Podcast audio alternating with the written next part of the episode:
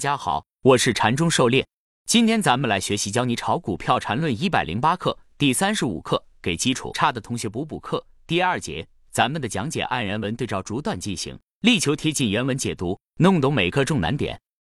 禅论原文，但如果按严格定义操作，必须从最低级别开始，逐步确认其级别，太麻烦也没多大意义，所以才有了后面一、哦、十五、三十、六十分钟、嘿。周、月、季、年的级别分类，在这种情况下，就可以不大严格的说，三个连续一分钟走势类型的重叠构成五分钟的中枢，三个连续五分钟走势类型的重叠构成十五或三十分钟的中枢等话。在实际操作上，这种不大严格的说法不会产生任何原则性的问题，而且很方便，所以就用了。对此，必须再次明确。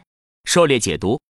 这个就涉及到了 A 零的选择和操作精度的问题。理论上讲，从上述最低级别来逐级确认是最精确的，但人为操作起来是不太可能的。而且我们的操作精度也不需要那么高的要求，因此可以从软件的 K 线图周期上来选择一个适合自己操作级别的来作为 A 零。一般的股票，我们都选用一分钟图作为 A 零。对于一些波动比较小的股票，一天只有几分浮动，这样的选用五分钟图来作为 A 零也是可以的。这是 A 零选择的问题，另外一个就是精度的问题。缠论中有一个比较有争议的问题，那就是所谓的比中枢，也就是三笔重合来构成中枢，在最底层，也就是 A 零选取比来构造最底层中枢是没什么大问题的，除了个别情况下不太稳定外，别的没什么影响。因为在最底层，我们是把它们默认为同级别来看待的，就如同一分钟线的，也是把它们当成无级别，无级别当然也是同级别的一种特例的，所以。在 A 零用笔中枢问题是不大的，但在大周期图上用笔或者用段来构造中枢，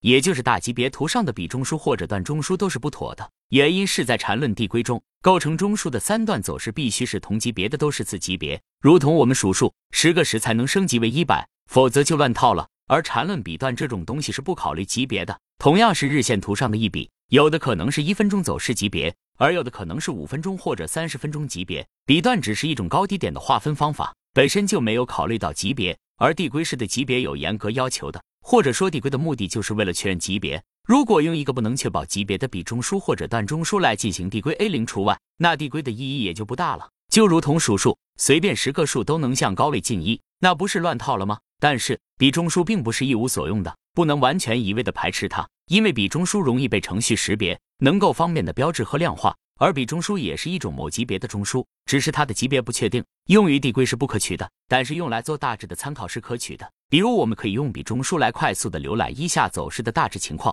也可以用比中枢来作为形态选股的参考，这样可以利用计算机程序来快速的帮我们标志或者排除一些形态，大大减少一些繁琐的底层工作。当然，如果程序能够实现严格意义上的缠论递归，那是最好不过了。不过目前做起来比较有难度，计算难度和代价比较大。一般人难以实现，不排除有人已经实现了，只是没有对外公开。我们分析走势从一分钟来进行严格递归，但把它所有的历史走势都去递归一遍，这不现实，也没有必要。一般选取一个近期比较明显的高低分界点，把最近一段走势严格递归来分析。前面的走势可以用大周期图上的比中枢来大致参考一下就可以了。所以对待比中枢要辩证的来看待，明白它哪里可以用，哪里不可以用，如何更好的服务于我们的分析操作。才是学以致用的根本。缠论原文：显然，站在任意一个固定级别里，走势类型是可以被严格划分的。例如，说一个五分钟的走势类型，显然不可能包含一个三十分钟的中枢，因为按定义，一个单独的五分钟走势类型无论如何延续，也不可能出现一个三十分钟的中枢。要形成一个三十分钟的中枢，显然只能是三个以上五分钟走势类型的连接才可能。走势类型与走势类型的连接，这两个概念不可能有任何含糊的地方。五分钟走势类型必须包含，也最多包含五分钟级别中枢。至于是一个还是五个，都不影响是五分钟走势类型，只不过可被分类成是五分钟级别的盘整类型还是趋势类型而已。狩猎解读，走势的级别如何界定？对应非同级别分解来讲，这个也很重要。一段走势中包含一个或多个中枢，这些中枢中级别最大的那个中枢的级别就是该段走势的级别。因此，五分钟走势里最大的中枢级别就是五分钟中枢，不可能出现三十分钟中枢，因为三十分钟中枢是由至少三段五分钟走势连接重合而成，一段五分钟走势也不可能形成三十分钟中枢。缠论原文：显然，一个高级别的走势类型必然就是由几个低级别的走势类型连接而成，但不一定都是次级别的走势类型。例如，A 加大 B 加 B，B 是三十分钟中枢，由三个五分钟走势类型构成。A B 是一分钟走势类型，那么 A 加大 B 加 B 这个三十分钟走势类型就能分解成二个一分钟走势类型和三个五分钟走势类型的连接。但我们还可以通过拆散重分，使得一个高级别的走势类型必然就是由几个次级别的走势类型连接而成。由于中枢里至少有三段次级别走势类型，所以就有了禅中说禅走势分解定理二：任何级别的任何走势类型。都至少由三段以上次级别走势类型构成。狩猎解读：三段次级别构成中枢，加上进入段和离开段。一般情况下，我们通常理解的盘整走势由五段次级别走势构成。但是连接段，也就是进入段和离开段，不一定是次级别的，可以是次级别以下级别的。特殊情况可以是跳空缺口。因此，一段走势至少由三段次级别构成。来加大 B 加 B 盘整走势构成右图和 B 都是次级别以下的。因此，可以把 A 看成大 B 一的一部分，把 B 看成大 B 三的一部分。通过结合律，就可以把这五段走势看成三段次级别走势，也就是禅师给出的下面这段解释。禅师解释，例如还是上面 A 加大 B 加 B 的例子，估计很多人怎么都看不出为什么这分解定理一定成立。其实，不妨假设大 B 中有三段五分钟走势类型，分别表示为大 B 一、大 B 二、大 B 三。那么 A 加大 B 加 B 等于 A 加大 B 一加大 B 二加大 B 三加 B 等于 A 加大 B 一加大 B 二加大 B 三加 B。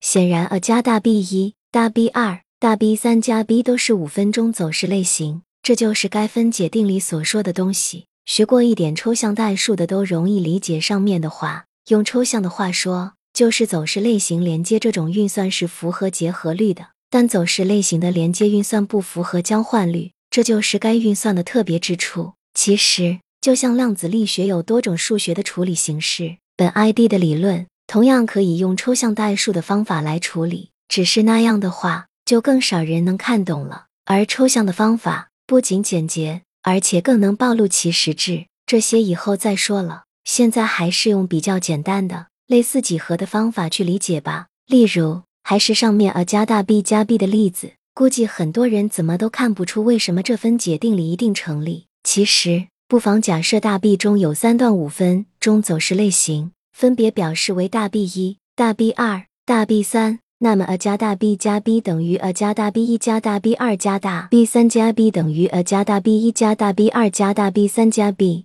显然，A 加大 B 一、大 B 二、大 B 三加 B 都是五分钟走势类型，这就是该分解定理所说的东西。学过一点抽象代数的都容易理解上面的话。用抽象的话说，就是走势类型连接这种运算是符合结合律的，但走势类型的连接运算不符合交换律，这就是该运算的特别之处。其实，就像量子力学有多种数学的处理形式，本 ID 的理论同样可以用抽象代数的方法来处理。只是那样的话，就更少人能看懂了。而抽象的方法不仅简洁。而且更能暴露其实质，这些以后再说了。现在还是用比较简单的类似几何的方法去理解吧。